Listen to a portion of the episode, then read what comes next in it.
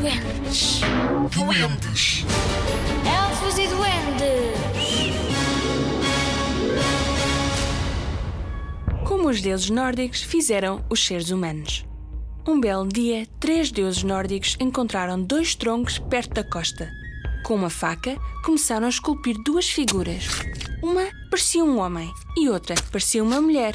Deus de todos os deuses, Odin, soprou as figuras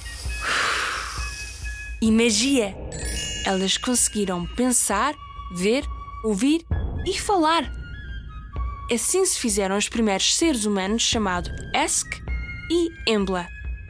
O Esk era esculpido do tronco de um freixo e a Embla era esculpida do tronco de um olmeiro. Sabias que no tempo dos vikings estas árvores eram muito usadas para esculpir ferramentas, arcos, flechas e lanças?